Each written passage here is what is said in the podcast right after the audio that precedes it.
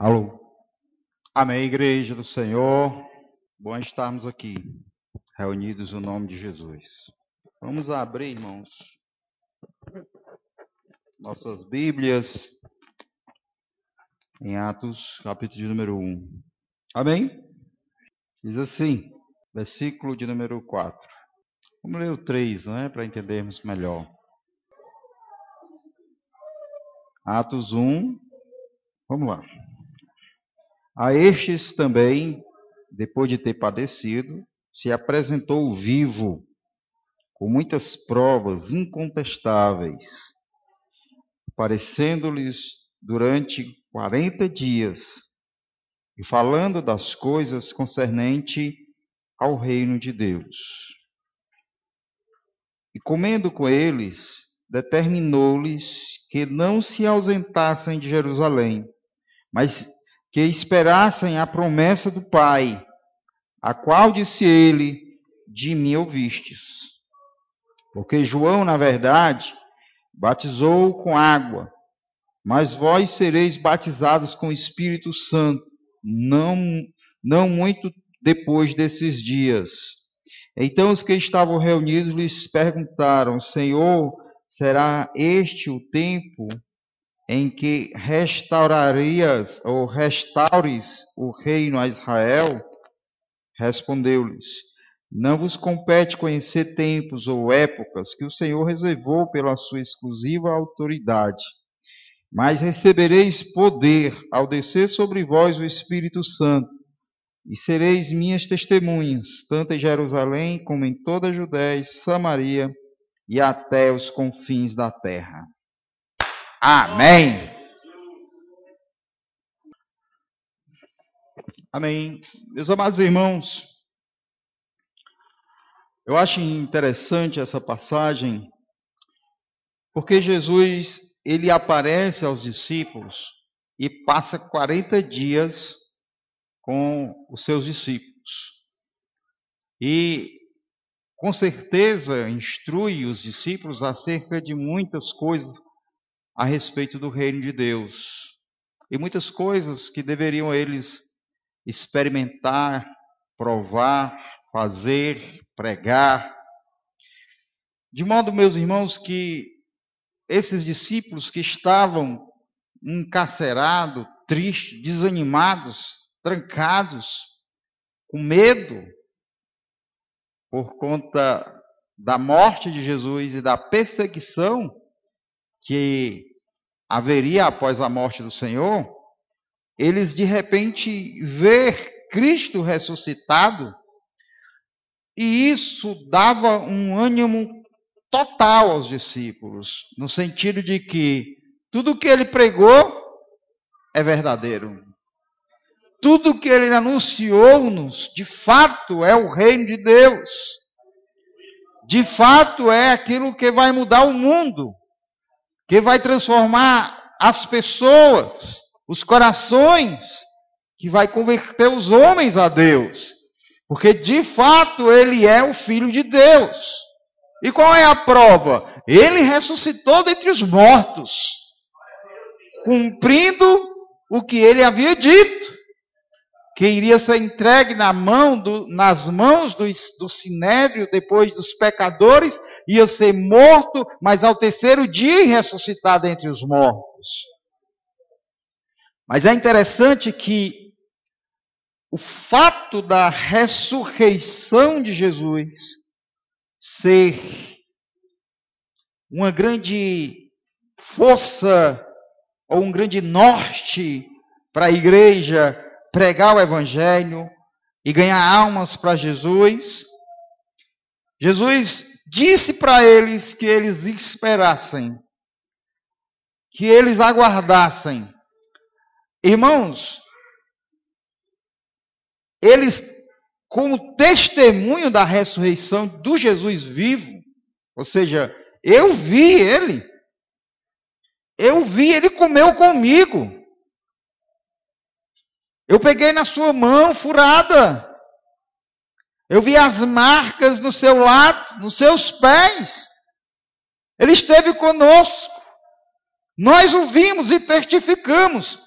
esse testemunho era muito forte para que as pessoas crescem. Mas, como eu estou dizendo, Jesus disse: não vão agora. Não preguem agora. Não anunciem agora. Porque a ressurreição de Jesus, se ela tinha dado aos discípulos, os discípulos, o álibi e o poder para pregar, Jesus disse: não. Ainda é pouco. Ainda lhes restam mais alguma coisa. A promessa do meu Pai. Ainda resta a vocês, para que vocês comecem a testemunhar poder. Mas não um poder simplesmente de vocês terem me visto. Simplesmente porque vocês sabem que o que eu preguei é verdadeiro. Simplesmente porque vocês vão passar às pessoas a verdade. Eu não quero que vocês passem às pessoas a verdade que vocês agora conhecem. Mas eu quero que vocês passem às pessoas a verdade com poder, com graça, com unção. E isto, ele diz, viria do Espírito Santo. Então, se Jesus ele instrui os discípulos aqui, dizendo e comendo com eles, determinou-lhes, veja, determinou-lhes, ordenou-lhes que não se ausentassem de Jerusalém, mas que esperassem a promessa do Pai. Não se ausentem, não saiam para evangelizar, não saiam para fazer a obra que é necessária. Aguardem, porque vocês vão receber poder. A promessa do meu Pai. Então, note, irmãos, que se não fosse tão importante o enchimento do Espírito Santo, o ser batizado no Espírito Santo, Jesus teria dito para eles: podem ir. Vocês já constataram a verdade, vocês já experimentaram a verdade, vocês já têm a semente do Evangelho impregnada, implantada em vocês. Podem ir, disseminem a semente, pregue a palavra, plantem. Não, ele disse: aguardem, esperem, tenham calma. Eu não disse que ia ressuscitar, eu não ressuscitei, eu não disse que tem a promessa do Pai para vocês. Então esperem, aguardem e vocês serão cheios do Espírito Santo de Deus. E os discípulos chegaram e disseram: Ah, Senhor, então será nesse dia que tu vai restaurar Israel? Claro que não. Porque eles ainda iam receber o poder para sair pregando, anunciando, transformando, mudando vidas, cidades, nações. Aí Jesus disse: Mas receberei, não vos compete conhecer tempos ou épocas que o Pai reservou. Não se preocupem com isso. Mas recebereis poder descer sobre vós o Espírito Santo. E aí sim, sereis minhas testemunhas, tanto em Jerusalém como em toda a Judéia, Samaria e até os confins da terra. Então, é, está aqui Jesus mostrando para a igreja, a igreja nascida, a igreja recente, a igreja que agora estava extremamente alegre pela ressurreição de Jesus. Jesus, não, vocês necessitam ser cheios do meu espírito. Irmãos, eu acho interessante, sabe por quê? Porque Embora Jesus tenha aqui mostrado a necessidade de sermos cheios, ainda tem muita gente teimoso. Teimoso, impaciente, incompreensivo. Olha, se o próprio Jesus, ele foi cheio do Espírito Santo para fazer a sua missão, por que não nós? Por que nós negligenciaríamos isso? Por que nós não ficaríamos no nosso quarto dia e noite, dia e noite, dia e noite, pedindo até ser cheio do Espírito Santo? Por que, que nós vamos andar nesse mundo secos, vazios, sem a graça, sem a alegria do Espírito, sem o poder, sem a unção? Por que, que nós negligenciaríamos isso? Meus irmãos, a Bíblia Sagrada diz aqui, em Atos, melhor, em 1 Coríntios capítulo 15, versículo 6. Alguém lia para mim.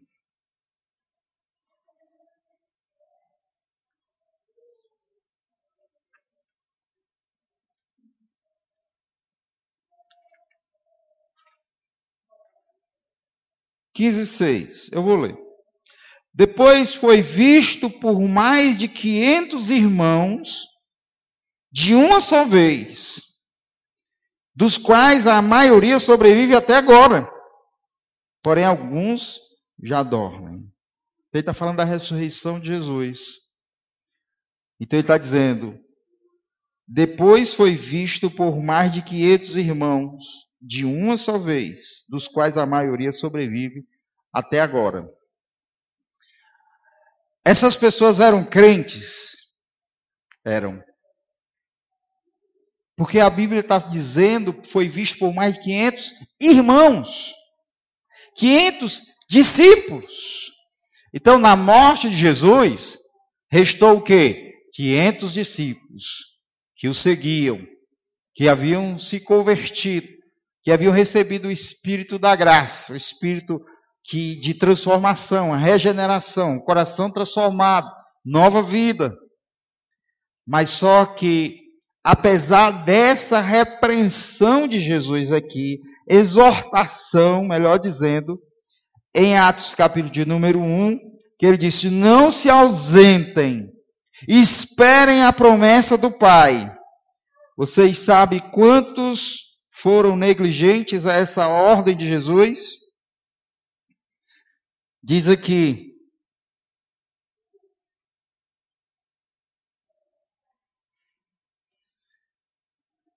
no versículo 14: Todos estes perseveravam unânimes em oração com as mulheres. Vamos ler o 12. Então voltaram para Jerusalém do monte chamado Olival, que dista daquela cidade, tanto como a jornada de um sábado. Quando ali entraram, subiram para o cenáculo, onde se reuniram Pedro, João, Tiago, André, Filipe, Tomé, Bartolomeu, Mateus, Tiago, filho de Alfeu, Simão, Zelote, Judas, filho de Tiago. Todos estes perseveravam unânimes em oração, com as mulheres, com Maria, mãe de Jesus, e com os irmãos dele. Naqueles dias, levantou Pedro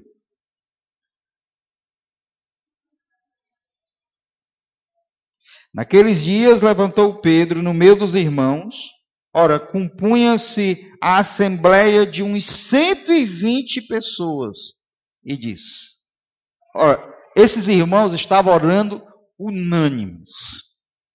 Quantos estavam orando? 120. Cadê os outros? Faltou 380 dos 500. 380 que ouviram essa ordem de Jesus, não saiam, não se despeçam, não queiram fazer a obra, aguardem em oração a promessa do meu Pai. 380 desistiu. 380 foi desobediente. 380 não perseverou em oração. E 380 não foi cheio do Espírito Santo de Deus. 380 não recebeu o batismo no Espírito Santo. Vai dizer mais do dobro, três vezes mais. Isso é diferente hoje? Não. Se você pegar uma igreja, mais da metade ainda não foi cheio do Espírito Santo, não foi batizado com o Espírito Santo.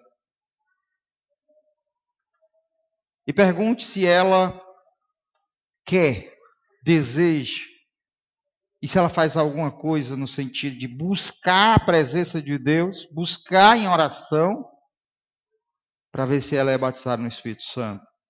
Ela desistiu faz tempo. Sabe por quê? Porque, meus amados irmãos, a atividade de oração requer disciplina. Precisa-se de disciplina para manter uma oração regular. E precisa de coragem para entrar no quarto e dizer: Eu só saio daqui quando eu for batizado do Espírito Santo.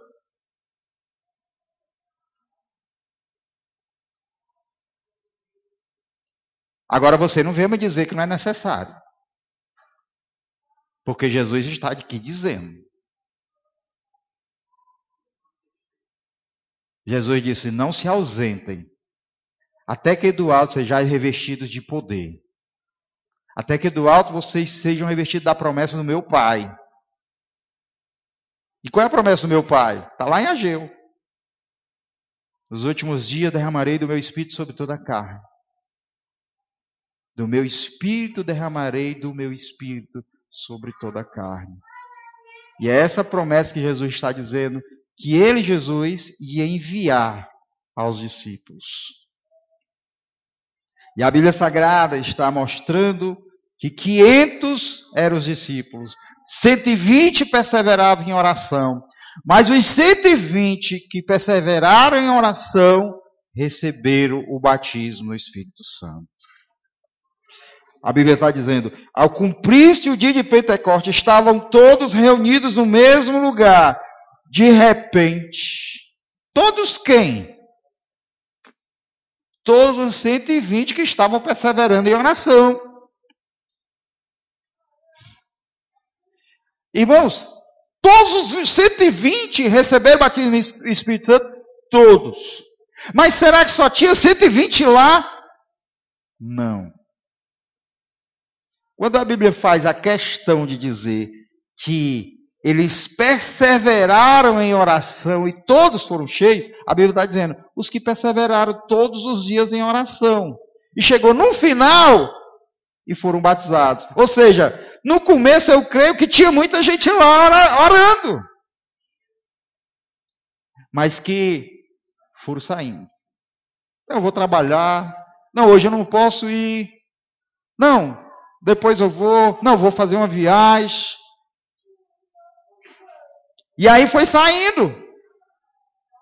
E quem perseverou? 120.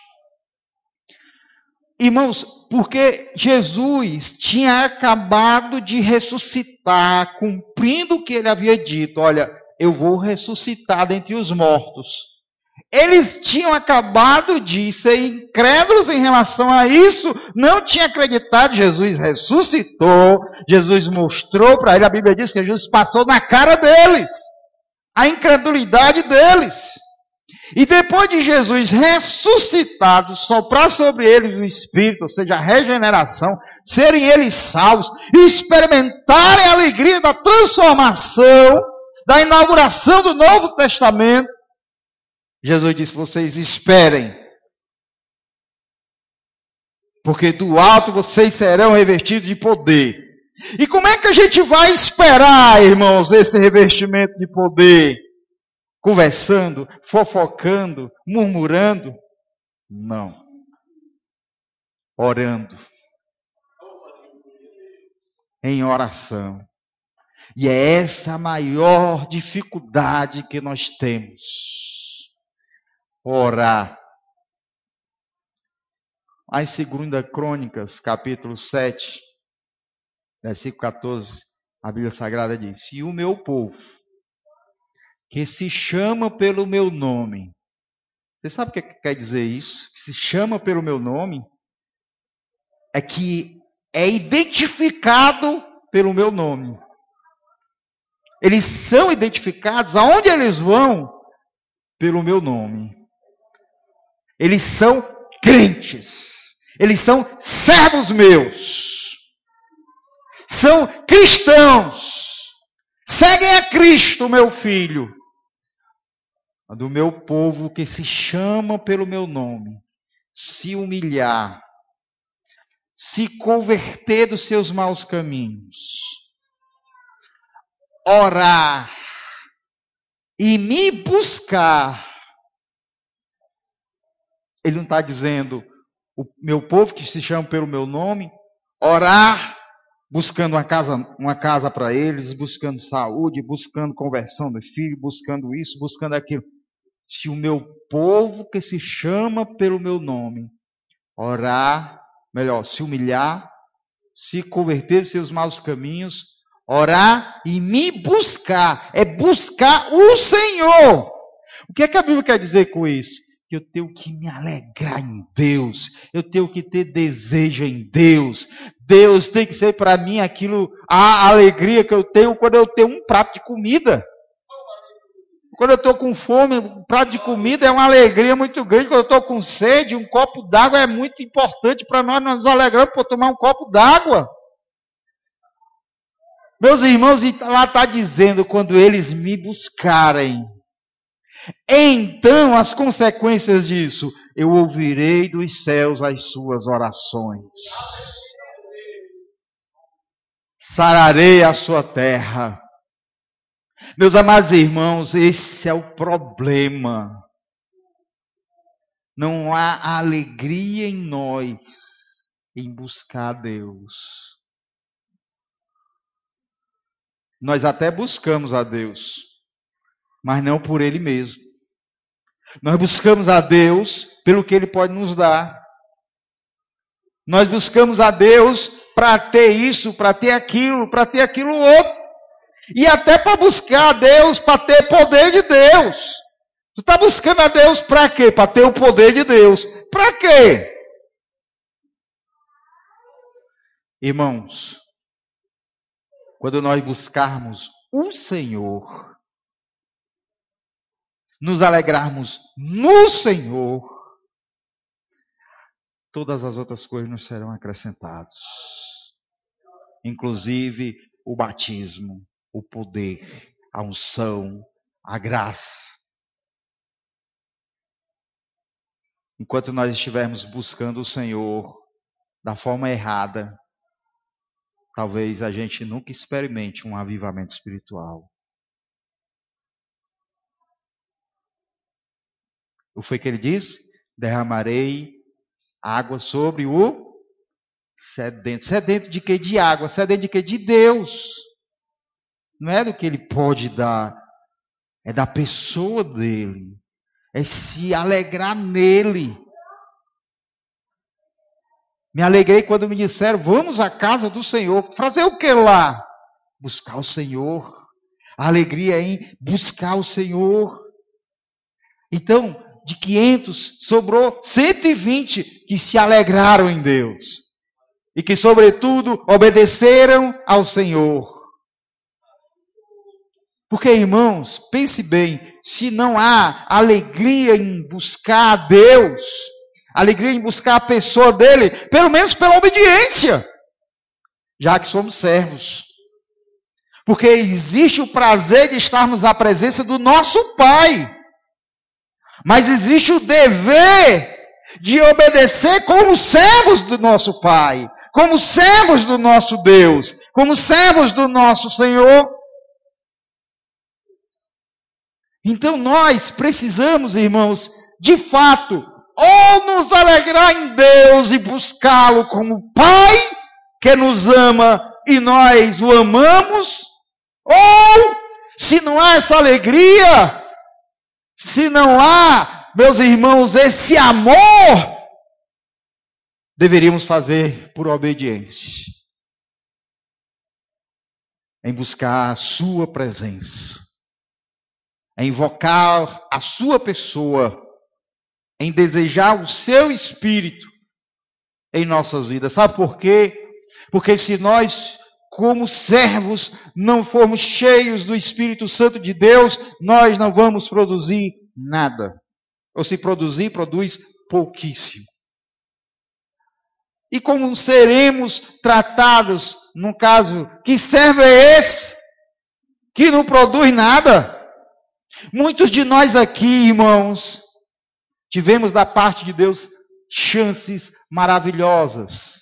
Deus está nos dando chances maravilhosas de glorificar o nome dEle, de nos alegrar nele, de espalhar a semente do Evangelho, de proclamar a sua bondade, a sua misericórdia, a sua fidelidade, de falar do nome de Jesus, meus amados irmãos, a tempo e a fora de tempo. Temos oportunidade, Ele nos deu oportunidade. E o que nós fazemos com a oportunidade que Deus nos deu? Olha, Deus tem dado saúde para nós, Deus tem dado trabalho para nós, Deus tem dado oportunidades para nós, pessoas incrédulas nos cercam, pessoas descrentes caminham conosco, às vezes estão conosco no ônibus, e o que nós fazemos? Nada! Sabe por quê? Porque estamos vazios. Não há, meus amados irmãos, a alegria do Espírito Santo. Mas, meus amados irmãos, em que reino nós estamos? Porque o que Jesus, o que o apóstolo Paulo diz, que o reino de Deus não é comida nem bebida, mas é paz, justiça e alegria no Espírito Santo.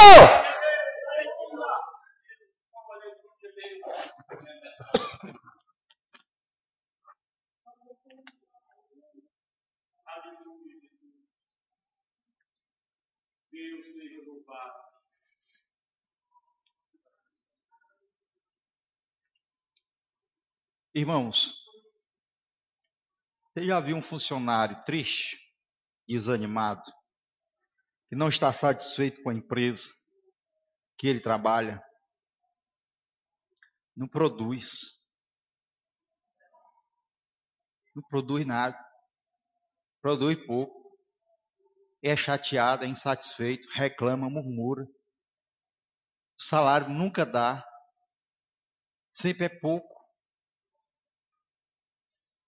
Agora, um crente, irmãos, insatisfeito com seu Deus, com seu Salvador, com aquele que lhe perdoou todos os pecados,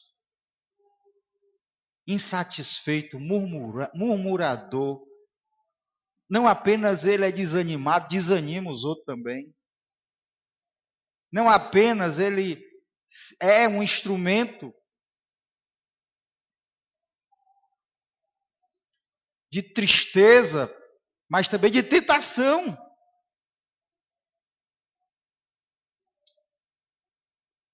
Você vai para a igreja? Vou, irmão. Ah, não. Tudo a mesma coisa.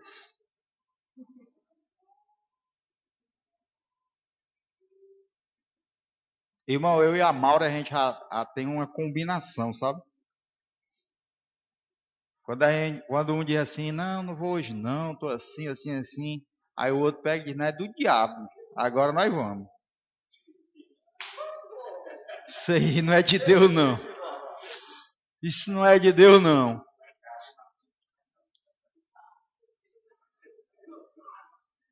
Então, meus amados irmãos, esses irmãos, eles não foram ou não receberam por impaciência. Eles não tiveram paciência de buscar Deus, perseverança de buscar a Deus a promessa que Jesus tinha prometido para eles. E, portanto, não receberam. Isso não significa que depois eles não tenham recebido. Isso não significa que depois eles não tenham sido cheios do Espírito Santo. Eu creio que tenham sido, mas no momento não. Mas os 120 que perseveraram até o último dia, o problema, sabe o que era, irmãos? Se aqueles 500 irmãos soubessem que eram 10 dias que eles precisavam orar, Jesus não falou. Era 10 dias que eles precisavam orar direto. Se eles soubessem, tinha muita gente ali que tinha perseverado. Só que eles não sabiam. Ou seja, o que Jesus queria é que eles perseverassem em oração por obediência, por fé.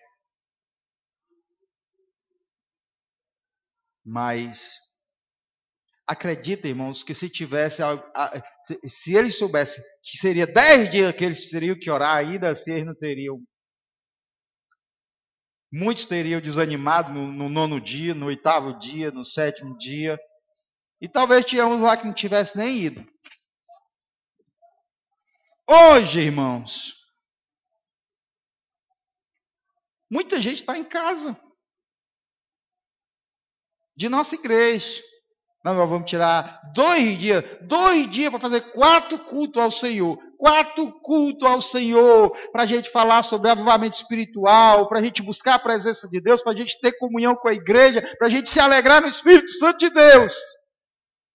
Tem gente que está dormindo agora. Mas aí, dois dias não vem nenhum. Imagine dez. Imagine dez. Mas Jesus ele deixou isso aqui registrado para que a igreja saiba, preste atenção, para que a igreja saiba que a igreja ela tem que perseverar em oração. Independente de qualquer coisa, temos que perseverar em oração. Sabe por quê? Porque depois que eles receberam o batismo do Espírito Santo, eles continuaram em oração. Terminava a oração, a Bíblia dizia, eles foram cheios do Espírito Santo de Deus. E moveu o lugar, tremeu o lugar. Atos 4. Eles já tinham sido batizados. Mas aí o que eles fizeram? Quando receberam as ameaças de que iriam morrer por conta do nome de Jesus, se reuniram e foram orar, Senhor. Olha para a ameaça do Sinédrio. Eles prometeram matar a gente. Não querem que a gente fale do teu santo filho. Eles não querem, Senhor, e se levantaram unânimes contra o teu santo filho, contra o teu ungido, para se cumprir o que já estava escrito. Nós não vamos olhar para a ameaça deles, nós não vamos nos preocupar com as ameaças deles, mas uma coisa nós queremos, Senhor, é que à medida que preguemos a tua palavra, tu confirme com poder, tu confirme com milagres, tu confirme com unção a tua palavra. A ameaça deles, tu toma para ti, Senhor. Tu olha o que é que tu deve fazer com eles. Nós não. Nós não vamos nos preocupar com a ameaça, mas nós vamos continuar pregando. Mas o que nós queremos é o que nós deveríamos querer também. Aleluia! Poder e graça quando testificamos da palavra do Senhor. Aleluia.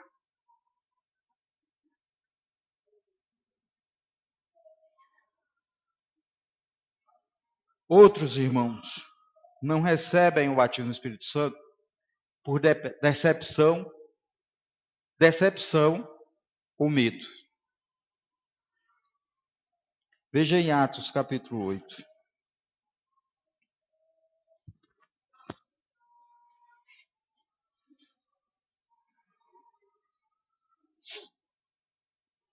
Versículo 9 diz assim: Ora, havia certo homem chamado Simão, que ali praticava mágica, iludindo o povo de Samaria ensinando ser ele um grande vulto, ao qual todos davam ouvidos, do menor ao maior, dizendo: Este homem é o poder de Deus, chamado o grande poder. Aderiram a ele porque havia muitos iludira com mágicas. Quando, porém, deram crédito a Felipe, que os evangelizava a respeito do reino de Deus e do nome de Jesus Cristo, iam sendo batizados assim homens como mulheres.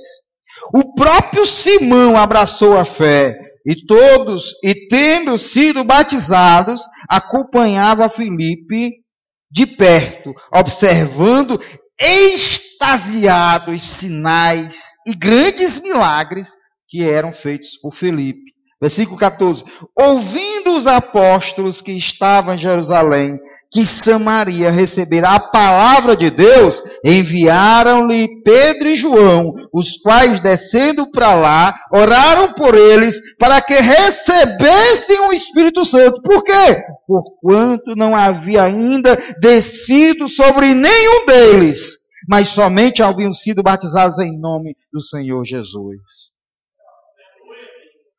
Esse homem mágico, ele dizia que era o poder de Deus. Quando ele se converte, entre aspas, ele diz: tudo o que eu fazia era truque. Porque a mágica é truque.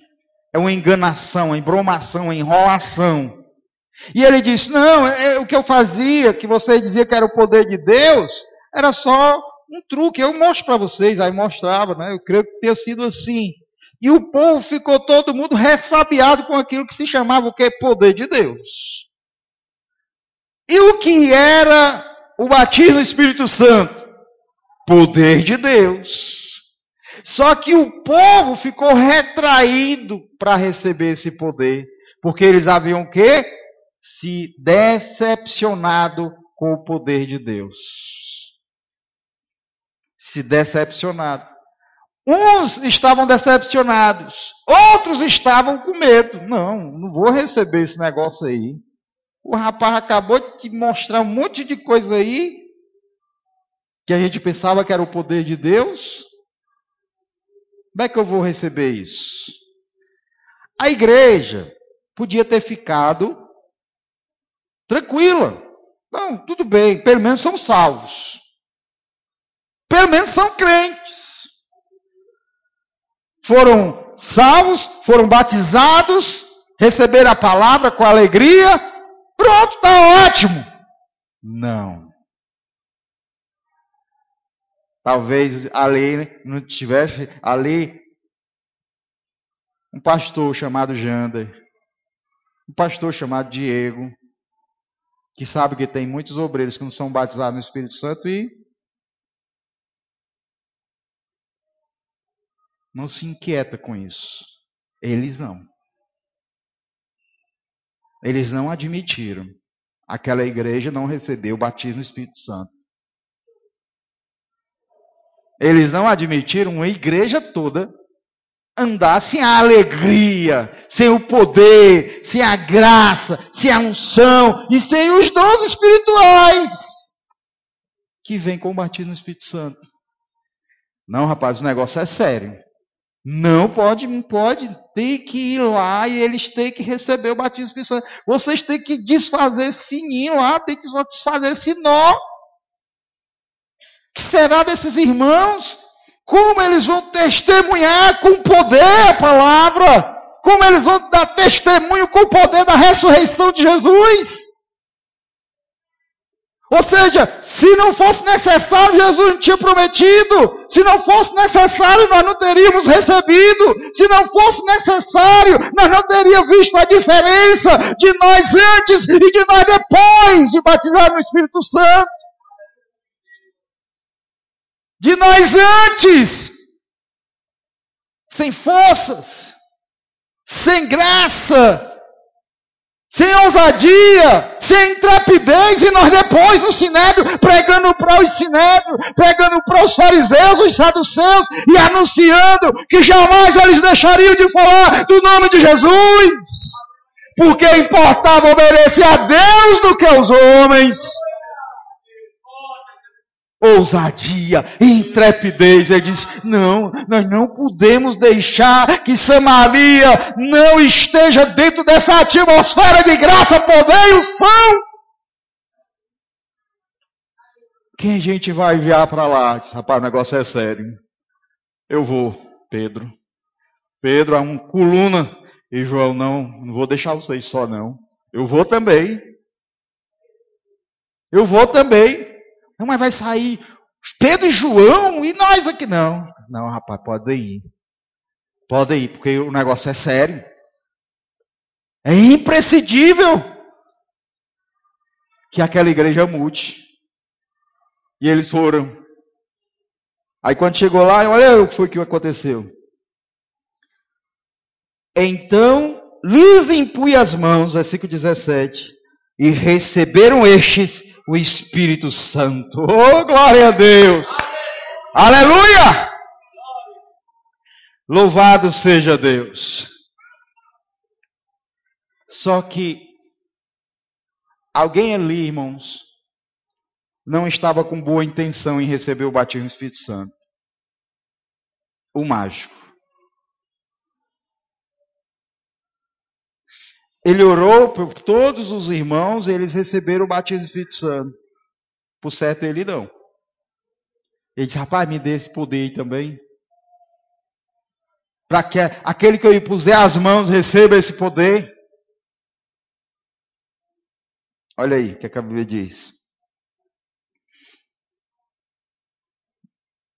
Versículo 18. Vendo, porém, Simão, que pelo fato de imporem aos apóstolos as mãos, era concedido o Espírito Santo, ofereceu-lhes dinheiro. Oh, capa do inferno. Esse aqui era da Iurde. Propondo o que? Concedei-me também a mim este poder, para que aquele sobre quem eu impuser as mãos receba o Espírito Santo. Olha só como Pedro age diferente dos apóstolos de hoje, dos pregadores de hoje, dos né, profetas de hoje.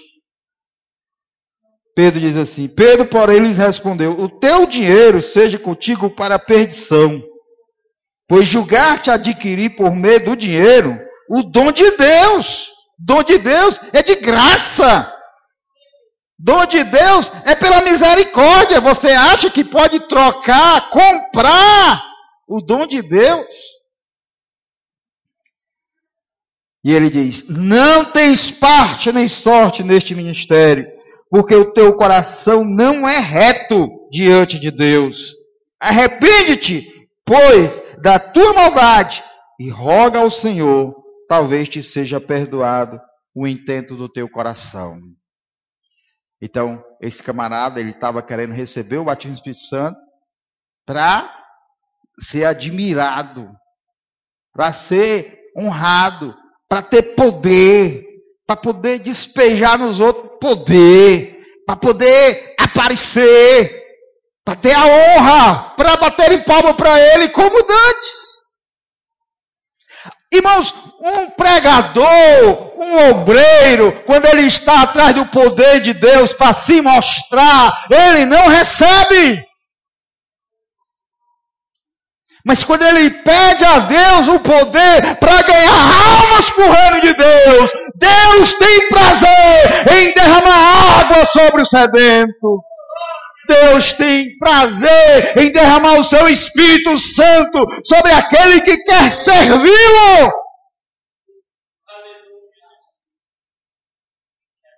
Por isso que nós temos que examinar sempre o nosso coração. Às vezes eu ficava pensando, sabe? O diabo, né? Começa a botar cor na cabeça da gente. Paz, a gente Lá no centro tinha um camarada aleijado. A pessoa, se eu orasse por esse camarada, ele de repente começasse a andar. Vixe, rapaz, eita o negócio. Aí você começa.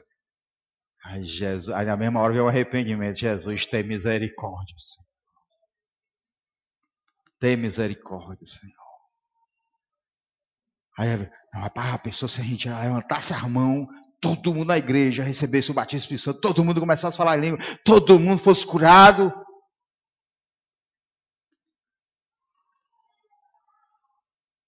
Sabe? O sobrenatural, ele envaidece o coração do homem. Irmãos, a maioria dos irmãos que receberam o dom de cura caíram, pecaram, porque eles receberam a, o dom de Deus e se envaideceram como se o dom fosse deles próprios. E queriam a glória para eles. Teve um irmão aqui do Brasil. Ele orava e as pessoas eram curadas. A ponto do Papa chamar ele para conversar com ele. Quando ele foi, no caminho, ele morreu. Dentro do avião. Deus não deixou.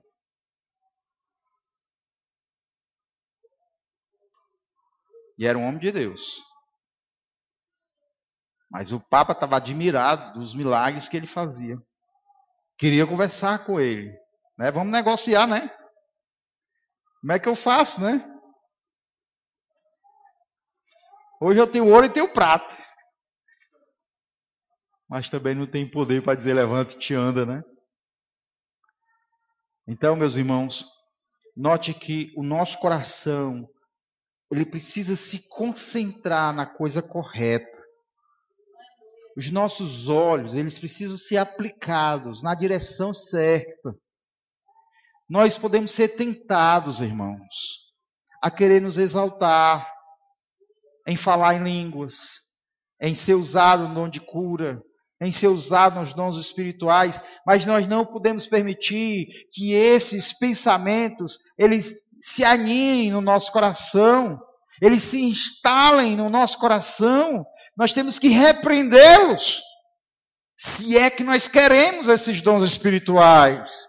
Porque Deus ele não vai derramar esses dons espirituais sobre as nossas vidas se nós estamos com o coração, irmãos, manchado, culpado, mesclado, irmãos, com aquilo que desagrada a Deus.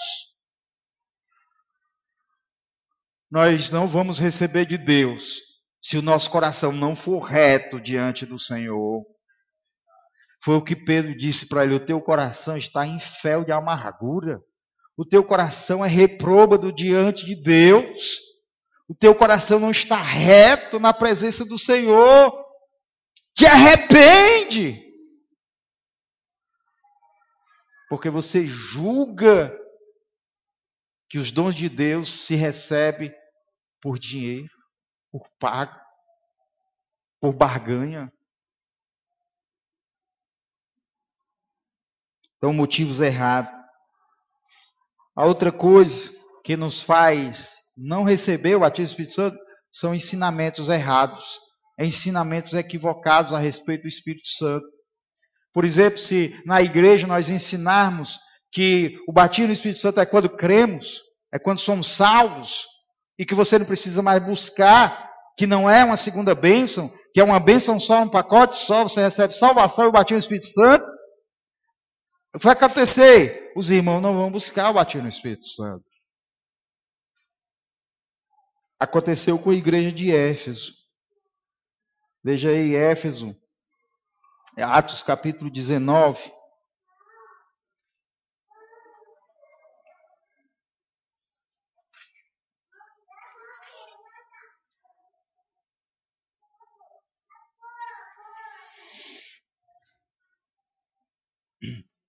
Diz assim: Aconteceu que estando, versículo 1, estando Apolo em Corinto, Paulo, tendo passado pelas regiões mais altas, chegou a Éfeso.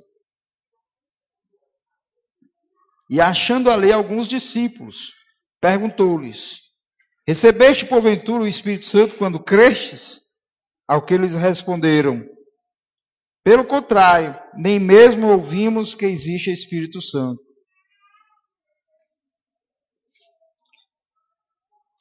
Veja o versículo 24.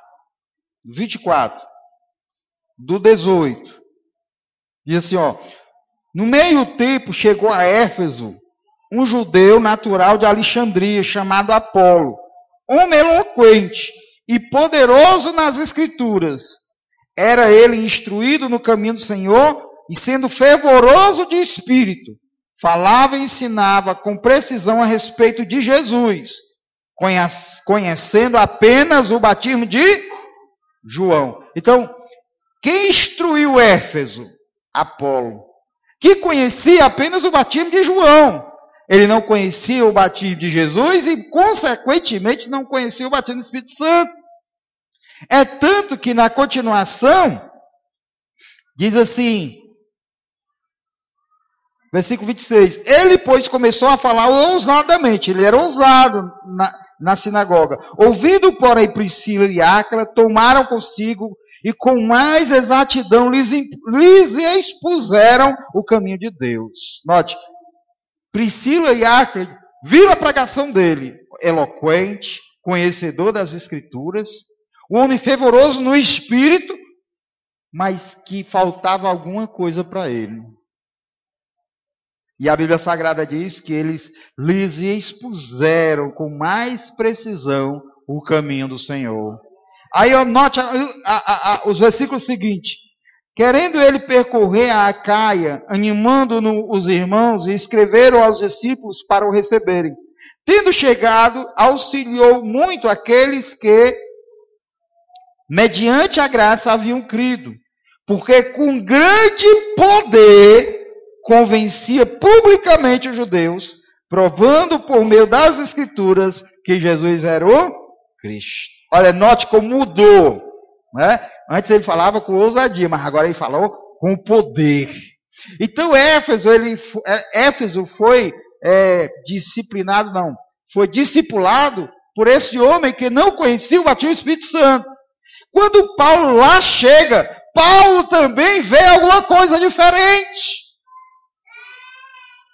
Veja só, aconteceu o que? Versículo 1 do 19. Estando Apolo em Corinto, Paulo, tendo passado pelas regiões mais altas, chegou a Éfeso. E achando ali alguns discípulos, perguntou-lhes: Recebeste porventura o Espírito Santo quando crestes? Por que, que ele estava fazendo essa pergunta? Porque ele viu alguma coisa estranha. Vocês, vocês receberam o batismo do Espírito Santo quando vocês creram? Vocês foram batizados em qual batismo? Ele disseram no batismo de João. Vocês foram batizados no batismo de João? Está errado. Vocês têm que ser batizados no batismo de Jesus. Em nome do Pai, do Filho e do Espírito Santo. Aí foi que eles disseram: nem sequer ouvimos falar que existe Espírito Santo. Hum? Quantas pessoas tinham lá, irmãos? Versículo 7. Era o autor de uns 12. 12. Paulo chegou lá, alguns irmãos estavam lá. Como é que esses irmãos estavam lá?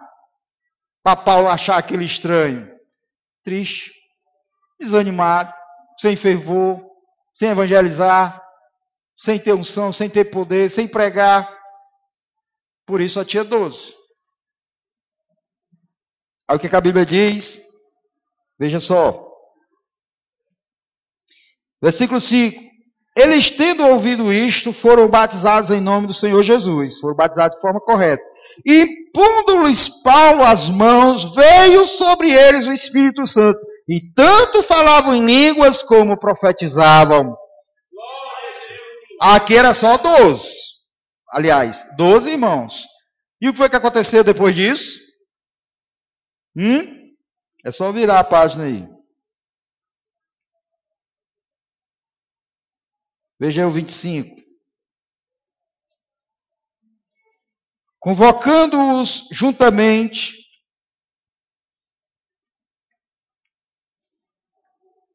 com os outros da mesma profissão, disse-lhes: Senhores, vocês sabem que deste ofício vem a nossa prosperidade. E estáis vendo e ouvindo que não só em Éfeso, mas em quase toda a Ásia, este Paulo tem persuadido e desencaminhado muita gente, afirmando que não serem deuses os que são feitos por mãos humanas. Não somente há o perigo de a nossa profissão cair em descrédito, como também o de o próprio tipo da grande deusa Diana ser estimado em nada e ser mesmo destruído a majestade daquela que toda a Ásia e o mundo adoram. Ouvindo isto, encheram-se de furor e chamavam grande a deusa Diana dos Éfesos. Dois anos depois, irmão, a cidade já estava pavorosa. Dois anos depois que esses doze receberam o Espírito Santo e começou a incomodar os ricos, os empresários, os vendedores, meus irmãos, começou a incomodar todo mundo lá na cidade. Não era diferente? Por quê? Porque todos eles foram cheios do Espírito Santo. Todos eles receberam a graça de Deus. Meus amados irmãos, essa mesma igreja que recebeu o poder, que recebeu a graça, que meus irmãos inundou a palavra de Deus ali naquela cidade, transtornou ali os empresários daquele lugar. Com algum tempo depois, Jesus repreende a mesma igreja, dizendo: Tenho, porém, contra ti que deixaste o primeiro amor. Arrepende-te de onde caíste e volta a praticar o primeiro amor. Foram avivados, Jesus derramou o Espírito Santo sobre esses irmãos, todos eles foram cheios do Espírito Santo, começaram a fazer a obra de Deus, mas aí vem o comodismo depois dos que são batizados no Espírito Santo, dos que receberam o poder, dos que receberam a graça, dos que foram instruídos de forma correta, mas que tinham abandonado o primeiro amor. O coração já não estava incendiando, as orações já não, não tinham poder, graça. Já não havia tanta fervor na oração. Havia já a murmuração do sofrimento. E Jesus diz: Tenho contra ti, tenho contra ti que tu abandonou o primeiro amor. Você entende isso? Quem está dizendo é o próprio Jesus dizendo assim: Olha, eu tenho contra ti, é contra você, não é a favor, não é para o meu louvor, é contra ti, que você abandonou o primeiro amor.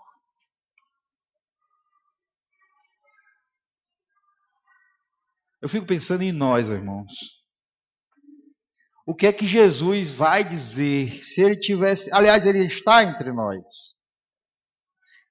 Mas imagine, irmão, se Jesus estivesse ministrando nessa noite, nessa tarde, a nós. O que, é que ele ia dizer conosco? Qual seria as repreensões? Qual seria, meus amados irmãos, os elogios que ele ia fazer? Quais seriam os elogios que ele traria a nós? E quais seriam as repreensões? Tenho contra ti que tu nunca experimentou o primeiro amor. Que não tem primeiro amor. Que você continua cru.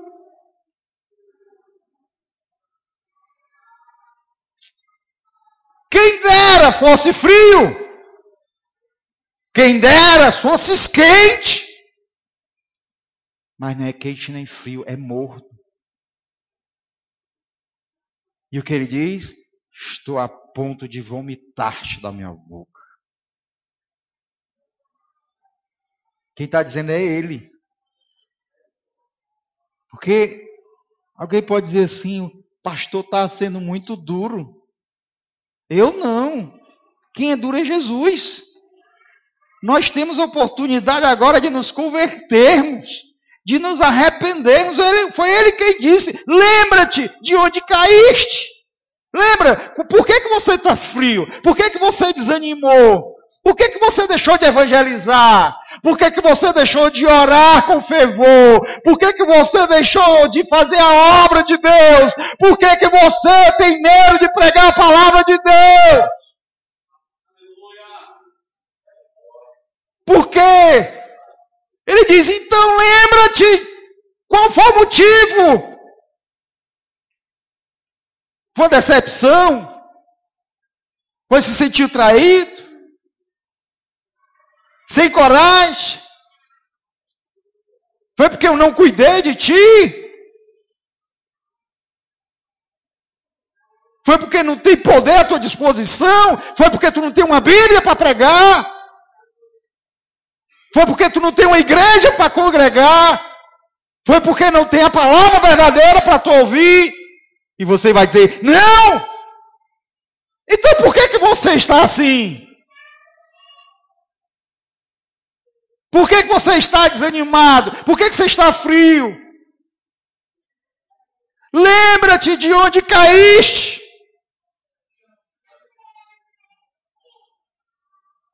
Pastor, eu, eu nasci já caído. Então se levante, em nome de Jesus. Se levante, dê glória a Deus. Peça a Ele que Ele dá brilho nos olhos, fervor no coração. Aleluia! Ele faz os teus ouvidos, os teus ouvidos estarem atentos à sua voz. Você vai saber a vontade dele na sua vida. Mas se nós não queremos fazer a vontade dele, como é que ele vai dizer para nós a sua vontade? Jesus disse: se vocês quisessem fazer a vontade de Deus, vocês saberiam se o meu ensino vem de mim mesmo ou vem de Deus.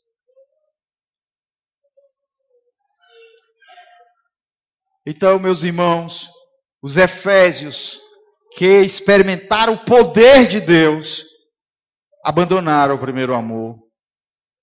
Nós somos tentados a fazer isso, irmãos. Tentados. Sabe por quê, irmãos? Porque a graça de Deus, ela, ela, ela, ela traz, ela, ela, ela é acompanhada com unção, ela é acompanhada com comprometimento, ela é acompanhada com disciplina, ela é acompanhada com intrepidez, com coragem. E é o que está faltando no povo de Deus. Ele, o povo de Deus está descomprometido. É um povo de Deus preguiçoso. Um povo de Deus indisciplinado. Um povo de Deus que não quer compromisso. E aí, irmãos, como é que Deus vai derramar poder sobre esse povo? A gente tem que lembrar e, e nos arrepender, irmãos. E nós podemos começar hoje. A dizer, Senhor, eu quero viver uma vida diferente para a tua glória. Senhor, eu quero me comprometer com o Evangelho, eu quero me comprometer com a tua obra.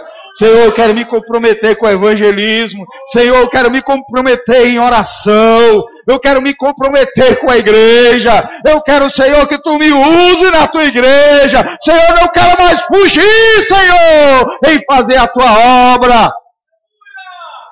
Pode começar hoje, irmãos. Irmãos, o avivamento espiritual, irmãos, é precedido dele desejo e disciplina em agradar a Deus. Porque, irmãos, se nós tivermos vontade sem disciplina, a gente vai e abandona no meio do caminho. E se a gente tiver disciplina e não tiver desejo, se torna uma coisa monótona e religiosa. Então tem que ter desejo e disciplina para nós recebermos esse avivamento espiritual em nossas vidas. Porque eu não estou falando, irmãos, de um avivamento espiritual tipo Novo Testamento. Porque para que esse avivamento espiritual ocorra, é preciso primeiro que nós tenhamos uma vida avivada na presença de Deus. E como é que Deus vai derramar um avivamento espiritual se o seu povo está morto? Se seu povo está dormindo? Foi o que Jesus, Paulo diz para os Tessalonicenses: Desperta tu que dormes, os irmãos, desperta tu, tu que dormes, e Cristo te esclarecerá. Como é que ele vai derramar poder sobre nós se nós não estamos avivados? Eu estou falando do avivamento individual, pessoal. Porque o avivamento que a gente lê nos livros, por exemplo, País de Gales, de Azusa, o avivamento, por exemplo, do, do primeiro século, esse avivamento é, é como se Deus estivesse aqui no meio do povo. A glória dele, irmãos, abarca tudo. Os descreditais ali de joelho, pedindo misericórdia. Os crentes andam quebrantados na presença de Deus, pedindo perdão a Deus, se arrependendo dos pecados, se consertando diante de Deus. Então é a presença dele no lugar. Mas, irmãos, o que eu estou falando é de a presença dele em nós. Não era a presença dele em poder entre nós. Porque isso aí é uma consequência do Deus presente em nós. Se nós, irmãos, não nos arrepender dessa vida medíocre, não haverá um avivamento nem nós e nem naquilo, na, esse avivamento prometido da parte de Deus, porque nós temos, irmãos, uma promessa de um avivamento, que é a chuva seródia, que é a última chuva, que é um avivamento, irmãos, pequeno, em pouca duração, mas com muita intensidade, englobando talvez todos os países do mundo. E a igreja vai subir dentro desse avivamento. Então, meus queridos irmãos, muitos não entendem que precisam ser cheios do Espírito Santo. Há necessidade de sermos cheios do Espírito Santo. Então, a, a proposta de Jesus é que toda a igreja receba. Toda a igreja receba, e recebereis poder ao descer sobre vós o Espírito Santo, e todos serão minhas testemunhas. Jerusalém, Judéia, Samaria e até os confins da terra. A proposta de Jesus é para todos nós. E é interessante, irmãos, porque por que, que Jesus quer tanto que a gente seja cheio do Espírito Santo de Deus? Por, que, por que, que nós temos essa necessidade? Porque a primeira coisa, irmãos, ele nos concede poder, ou seja, dons espirituais.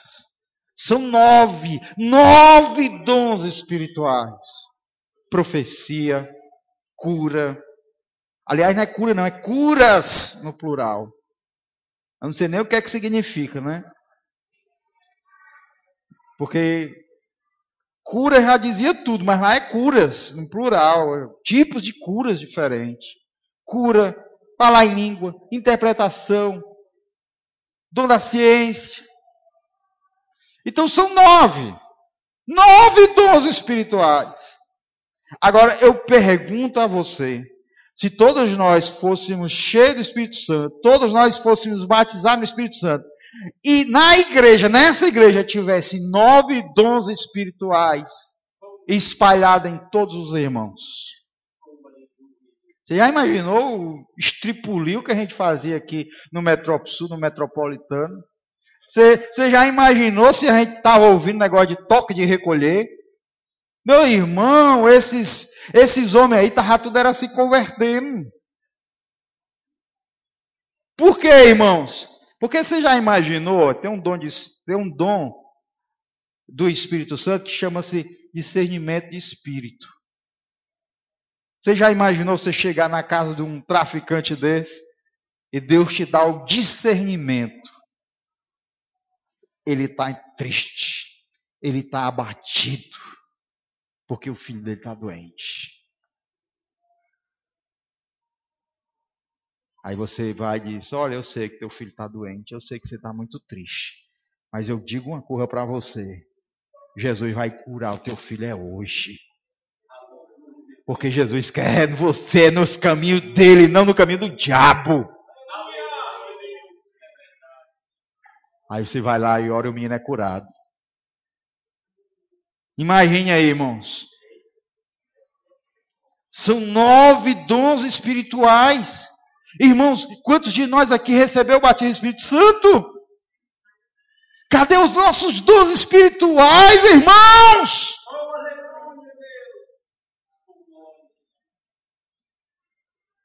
O que está acontecendo conosco? Lá na igreja de Fortaleza, Lá eles botaram o nome Igreja Batista Renovada Moriá. Renovada. Quer dizer, eles acreditam no batismo do Espírito Santo. E por isso tem o nome renovado. São renovados.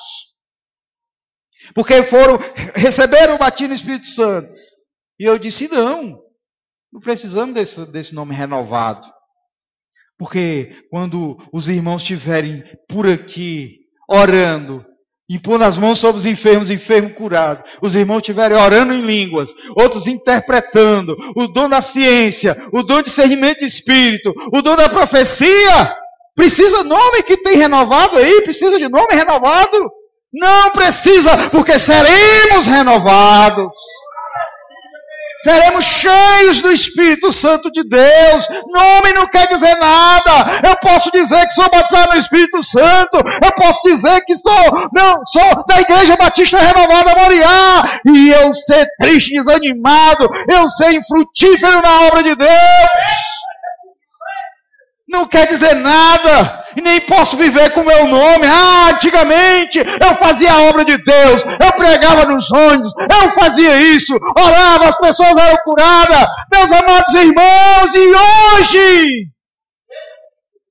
o mesmo Deus de antes é o Deus de hoje, porque abandonou o teu primeiro amor, retorna ao teu primeiro amor, ser cheio do Espírito Santo de Deus. Será que não temos mais descrente no meio do mundo? Será que ninguém precisa mais de oração para ser curado? Será que não precisamos dos dons de discernimento do Espírito? Será que profecia não é mais necessária na igreja? Creio que não, irmãos. O problema está em nós, irmãos. Porque ainda precisamos. Porque o mundo hoje é tão mal como daquela época, porque hoje temos incrédulo tanto quanto naquele tempo, porque hoje as pessoas amam da palavra tanto quanto naquele tempo. Meus amados irmãos, os dons espirituais chamam a atenção do mundo. Mas o batismo do Espírito Santo não concede só os dons espirituais, mas unção, o poder para depois de chamar a atenção, pregar a palavra de Deus como um martelo que esmiuça a penha, como a espada do Espírito, como fogo nos corações. Aleluia!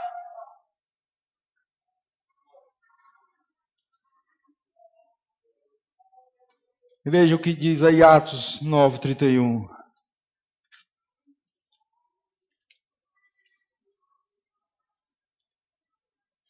A igreja, na verdade, tinha paz. Por toda a Judéia, Gália e Samaria edificava-se e caminhando no temor do Senhor e no conforto do Espírito Santo, crescia o número de irmãos crescia o número de irmãos. Mas por quê? Porque a igreja andava dentro dos dons espirituais. Veja aí o versículo capítulo 13, verso 4. Enviando, pois, pelo, enviados, pois, pelo Espírito Santo, desceram a Seleuça e dali navegaram para Chipre. Chegando a Salomina, anunciavam a palavra de Deus nas sinagogas judaicas. Tinha também João como auxiliar. Havendo atravessado toda a ilha até Pafos, encontraram certo judeu mágico, falso profeta, de nome Bar Jesus, o qual estava com o procônsul Sérgio Paulo, que era homem inteligente. Este, tendo chamado Barnabé e Saulo, diligenciava para ouvir a palavra de Deus. Mas opunha-se-lhes Elimas, o mágico, porque assim se interpreta o seu nome procurando afastar da fé o procôncio. Todavia, Saulo, também chamado Paulo, cheio do Espírito Santo, fixando nele os olhos, disse: Ó oh, filho do diabo, cheio de todo engano, cheio de toda malícia, inimigo de toda justiça, não cessará de perverter os retos caminhos do Senhor? Pois agora eis aí, está sobre ti a mão do Senhor, e ficarás cego, não vendo o sol por algum tempo. No mesmo instante caiu sobre ele névoa, escuridão, E andando a roda, procurava quem o guiasse pela mão. Então o procônsul, vendo o que sucedera, creu, maravilhado com a doutrina do Senhor.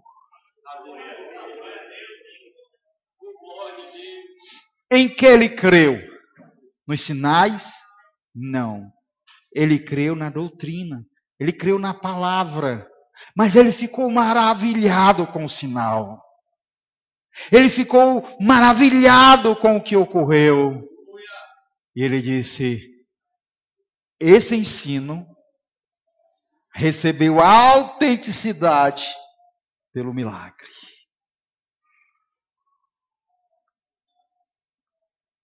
Recebeu a confirmação. E ele creu maravilhado. Oh, glória a Deus. Está faltando isso.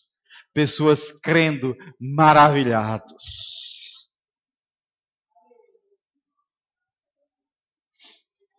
Irmãos, tem um cidadão ali que perdeu a esposa. Os irmãos foram evangelizar ele e corro, senão eu puxo o facão. E entrou para pegar o facão. Os irmãos ficaram lá, não foi, irmão Francisco? Os irmãos esperaram, não foi? Aí não apareceu mais, né? Aí hoje ele passou, o irmão disse: É aquele ali. Aí eu digo: Vou lá. Aí eu, eu cheguei lá, parei a bicicleta. Eu disse: Senhor, eu queria lhe dizer uma coisa. Jesus tem um plano de salvação na sua vida. Eu disse, Senhor, eu queria dizer uma coisa. Diga logo!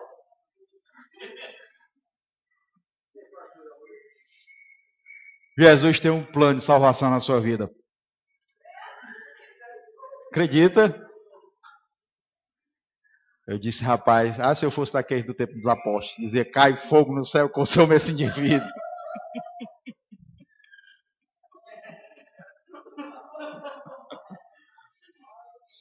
Eu disse, olha, Jesus, ele te ama, quer te salvar. Ele disse, espera aí. E foi atrás de uma faca. Ele disse, eu não vou esperar não.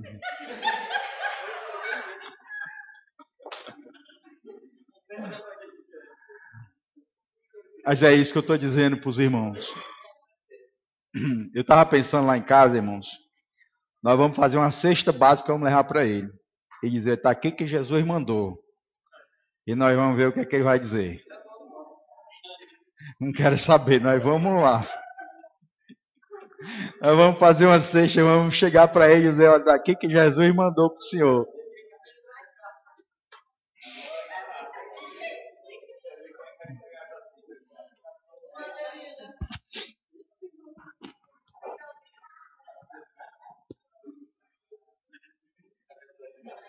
Amém, irmãos?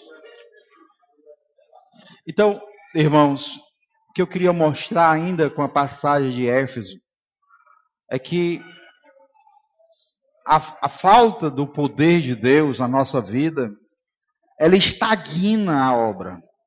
A obra definha. Meus irmãos, nós aqui, nós não somos é, numero, é, nós não, não, não, não temos problema com números. Também não temos problema em pouco números. Ou seja, nós não estamos buscando números e para isso nós vamos fazer qualquer coisa. Né? Mas também nós não vamos ficar, não, vamos aumentar o número de irmãos, não, porque nós queremos qualidade. Não. A palavra de Deus diz, irmãos, que a igreja crescia e prevalecia. A palavra de Deus crescia e prevalecia. O número de irmãos, eu acabei de ler, aumentava.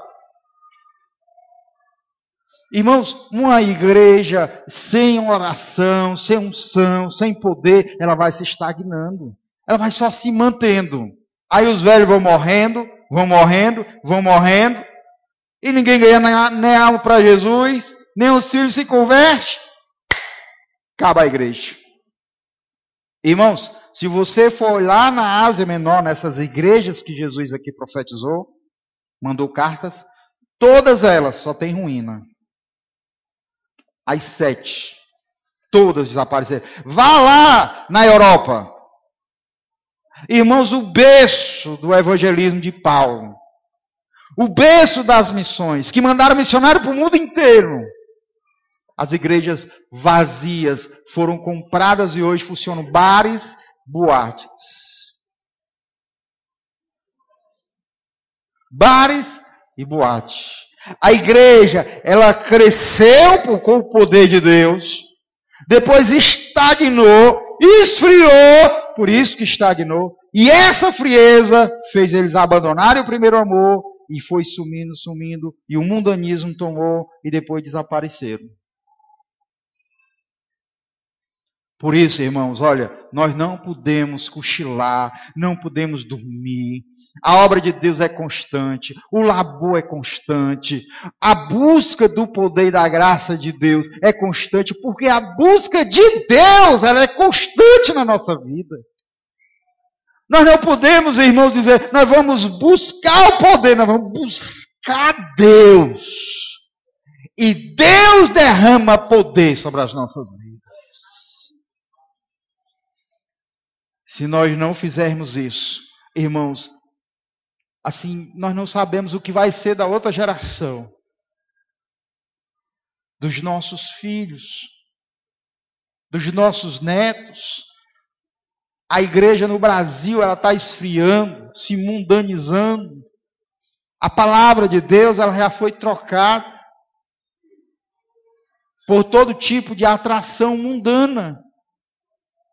Teatro, foi é, boates, rock, samba, tudo. Porque não tem o poder. E aí eles atraem o mundo oferecendo o mundo. E depois o mundo faz chacota da igreja e vai embora. Precisamos orar, irmãos. Precisamos orar. Porque não existiu nenhum avivamento sem oração e Bíblia. Oração e Bíblia. Oração e Bíblia. Não há vida vitoriosa sem oração e Bíblia. Não há poder contra o pecado, contra Satanás, sem oração e Bíblia. Não há como ganhar alma sem oração e Bíblia. Se não for com oração e Bíblia. Meus amados irmãos, é hora de nós despertarmos. E deixar, irmãos, de brincar que é crente. Porque ser crente é sério. Nós somos o povo que Deus escolheu. Nós fomos comprados e redimidos com preço alto. Nós somos a Assembleia, meus irmãos, geral, Assembleia de Cristo. Nós somos o povo adquirido, a nação santa. Nós somos os redimidos de Deus. Nós somos embaixadores da glória. E nós temos, irmãos, que agirmos como tais. Amém, igreja? Vamos orar ao Senhor. Querido Deus e eterno Pai. Bendito seja, Senhor, a tua palavra. Bendito seja a tua misericórdia sobre as nossas vidas. Senhor, olha para nós agora com misericórdia, Senhor. Ó oh, Deus. Sim.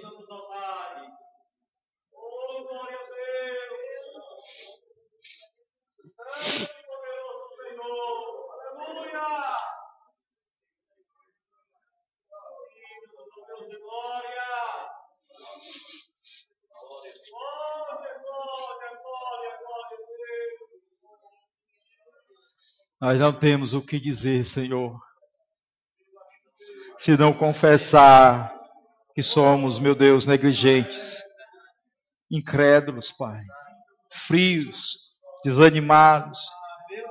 Oh, meu Deus, tem misericórdia, Senhor. Concede constância ao teu povo. Concede fé, Pai, ao teu povo. Meu Deus, derrama o teu Espírito Santo sobre nós, Senhor.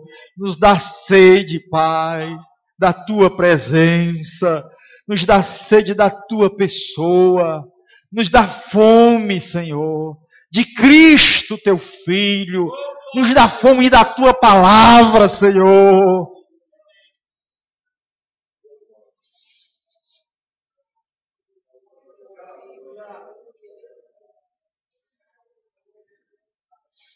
Senhor, nossa fonte, Pai, para combater esse mundo, o pecado, o diabo. A nossa fonte, Pai, é o Senhor. Pai, não há nada em nós ou nesse mundo que consiga resistir ao mundo. Mas o teu Espírito Santo, Senhor, é uma fonte inesgotável de poder, de glória, Ó oh, Senhor, de autoridade, Senhor, nos conceda o teu Espírito, Senhor. Batiza o Espírito Santo os que ainda não foram. Renova o ânimo e o amor daqueles que já foram. Meu Deus, é nossa oração. Toma a tua igreja, Senhor, em tuas mãos. Aviva, desperta, queima nossos corações, Pai desejos e amores inflamados, Pai, por Ti. Ah, Senhor, é nossa oração, em nome de Jesus. Olha, Senhor, para nós, Pai, com Teu olhar de misericórdia.